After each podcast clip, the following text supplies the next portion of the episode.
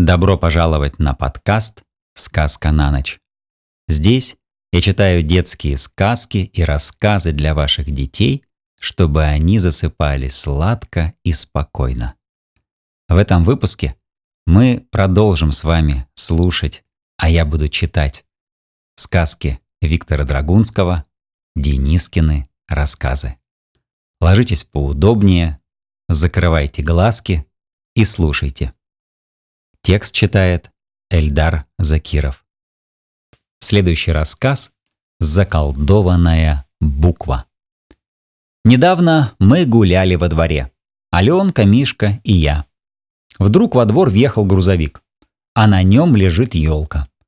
Мы побежали за машиной, и вот она подъехала к дому управлению, остановилась, и шофер с нашим дворником стали елку выгружать.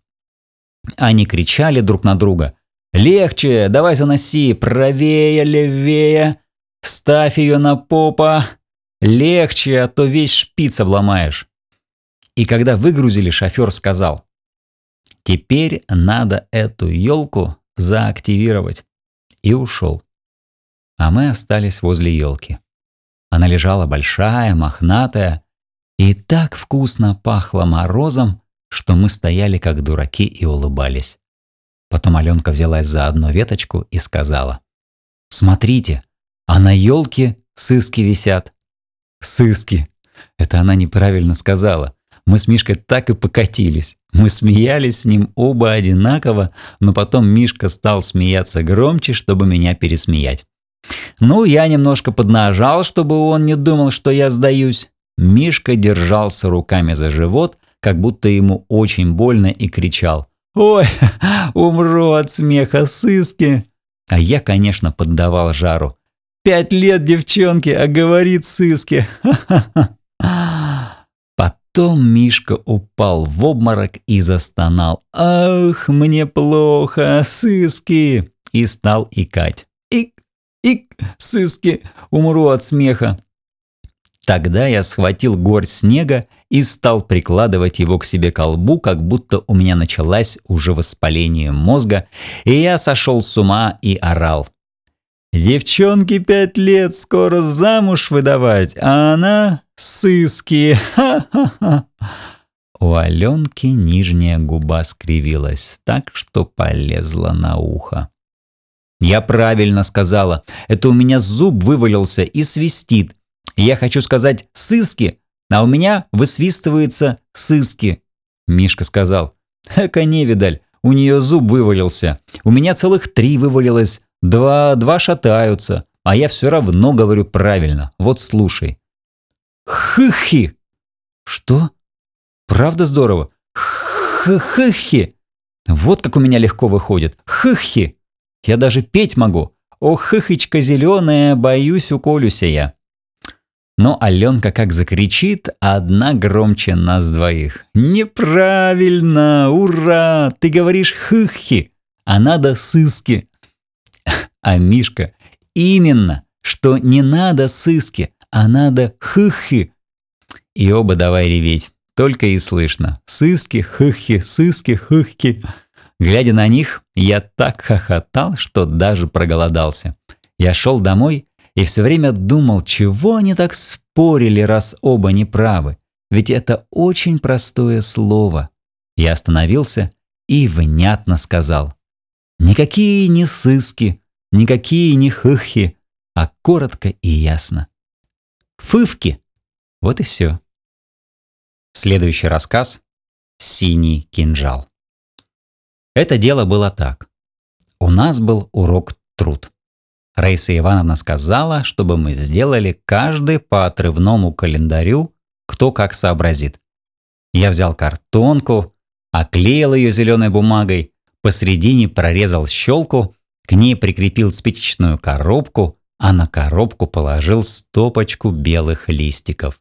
Подогнал, подклеил, подровнял и на первом листике написал «С первым маем». Получился очень красивый календарь для маленьких детей. Если, например, у кого куклы, то для этих кукол. В общем, игрушечный. И Раиса Ивановна поставила мне пять. Она сказала, Мне нравится. И я пошел к себе и сел на место.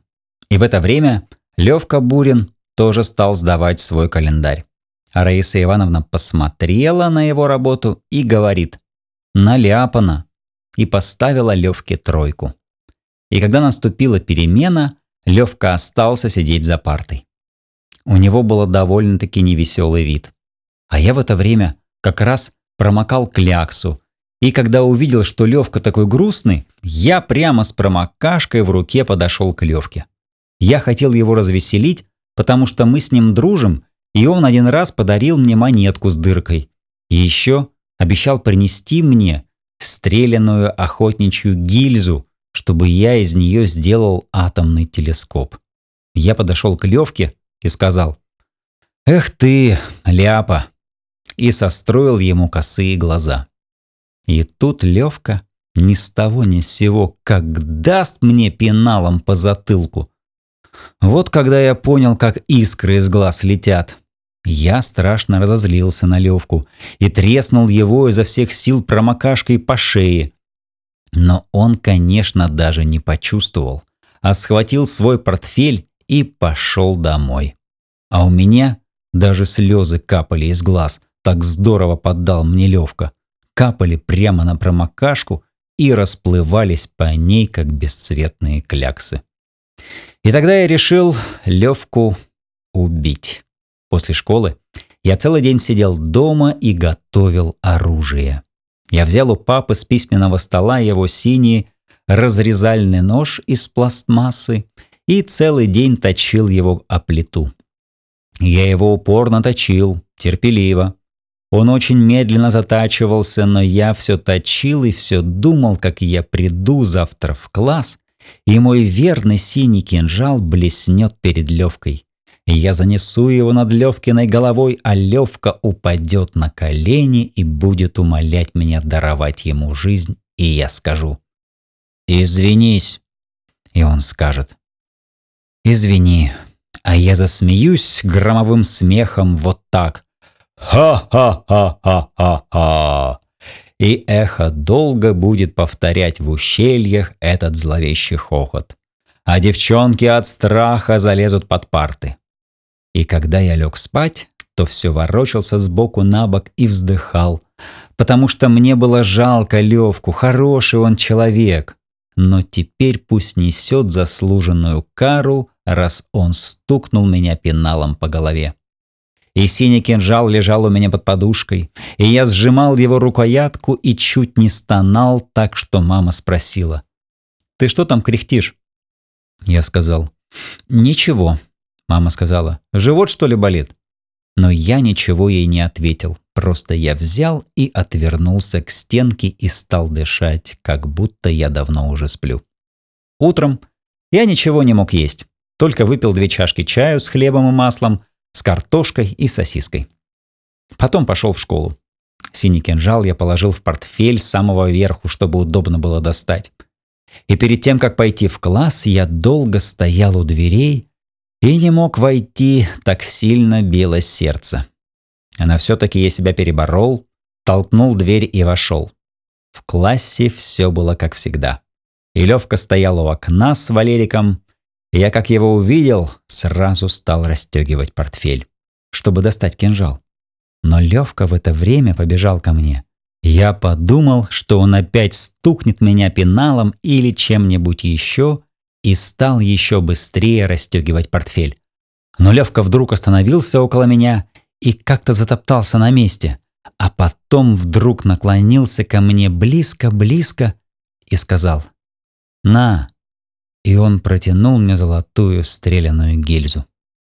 И глаза у него стали такие, как будто он еще что-то хотел сказать, но стеснялся. А мне вовсе и не нужно было, чтобы он говорил, просто я вдруг совершенно забыл, что хотел его убить, как будто и не собирался никогда. Даже удивительно. Я сказал, «Хорошая какая гильза!» Взял ее и пошел на свое место. Следующий рассказ «Мотогонки по отвесной стене». Еще когда я был маленький, мне подарили трехколесный велосипед. И я на нем выучился ездить. Сразу сел и поехал, нисколько не боясь, как будто я всю жизнь ездил на велосипедах. Мама сказала, «Смотри, какой он способный к спорту». Папа сказал, «Сидит довольно обезьяновато». А я здорово научился ездить и довольно скоро стал делать на велосипеде разные штуки, как веселые артисты в цирке. Например, я ездил задом наперед или лежа на седле и вертя педали какой угодно рукой, хочешь правой, хочешь левой, ездил боком, растопыря ноги, ездил на руле, а то зажмурясь и без рук, ездил со стаканом воды в руке, словом, наловчился по-всякому. А потом дядя Женя отвернул у моего велосипеда одно колесо, и он стал двухколесным. И я опять очень быстро все заучил. И ребята во дворе стали меня называть чемпионом мира и его окрестностей. И так я катался на своем велосипеде до тех пор, пока колени у меня не стали во время езды подниматься выше руля. Тогда я догадался, что я уже вырос из этого велосипеда. И стал думать, когда же папа купит мне настоящую машину. Школьник. И вот однажды к нам во двор въезжает велосипед. И дяденька, который на нем сидит, не крутит ногами, а велосипед трещит себе под ним, как стрекоза, и едет сам. Я ужасно удивился. Я никогда не видел, чтобы велосипед ехал сам. Мотоцикл – это другое дело. Автомобиль тоже, ракета ясна, а велосипед сам. Я просто глазам своим не поверил. А этот дяденька, что на велосипеде подъехал к Мишкиному парадному и остановился. И он оказался совсем не дяденькой, а молодым парнем. Потом он поставил велосипед около трубы и ушел. А я остался тут же с разинутым ртом. Вдруг выходит Мишка. Он говорит, «Ну, чего уставился?» Я говорю, «Сам едет, понял?» Мишка говорит, это нашего племянника Федьки машина. Велосипед с мотором. Федька к нам приехал по делу, чай пить. Я спрашиваю, а трудно такой машиной управлять? Ерунда на постном масле, говорит Мишка. А заводится с полоборота. Один раз нажмешь на педаль и готово, можешь ехать. А бензину в ней на 100 километров. А скорость 20 километров за полчаса. Ого, «Вот это да!» — говорю я. «Вот это машина! На такой покататься бы!» Тут Мишка покачал головой. «Влетит! Федька убьет! Голову оторвет!» «Да, опасно!» — говорю я. Но Мишка огляделся по сторонам и вдруг заявляет. «Во дворе никого нет, а ты все-таки чемпион мира. Садись. Я помогу разогнать машину, а ты один разок толкни педаль, и все пойдет как по маслу.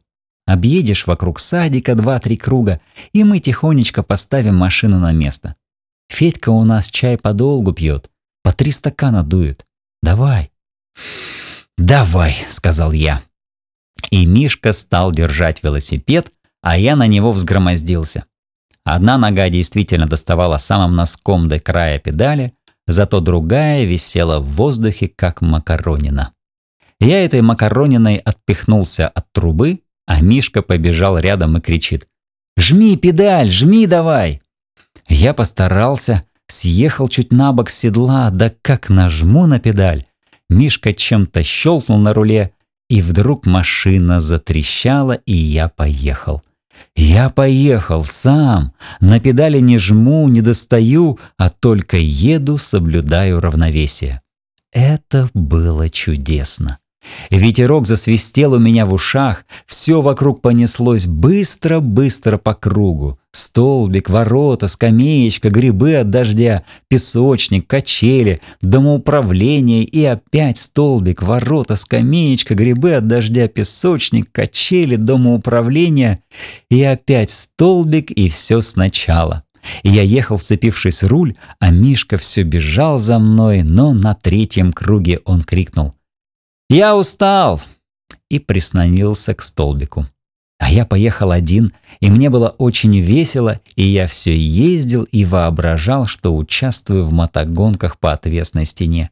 Я видел в парке культуры, так мчалась отважная артистка.